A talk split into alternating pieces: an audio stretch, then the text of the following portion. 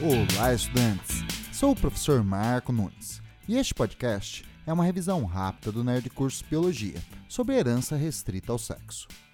A herança restrita ao sexo, ou também chamada de holândrica, é um tipo de herança genética condicionada por genes localizados na porção não homóloga do cromossomo Y, não ocorrendo nos cromossomos sexuais X. Nesse tipo de herança, somente homens podem ser afetados, pois o cromossomo Y é exclusivo do sexo masculino e, portanto, só é transmitido dos pais para os filhos homens.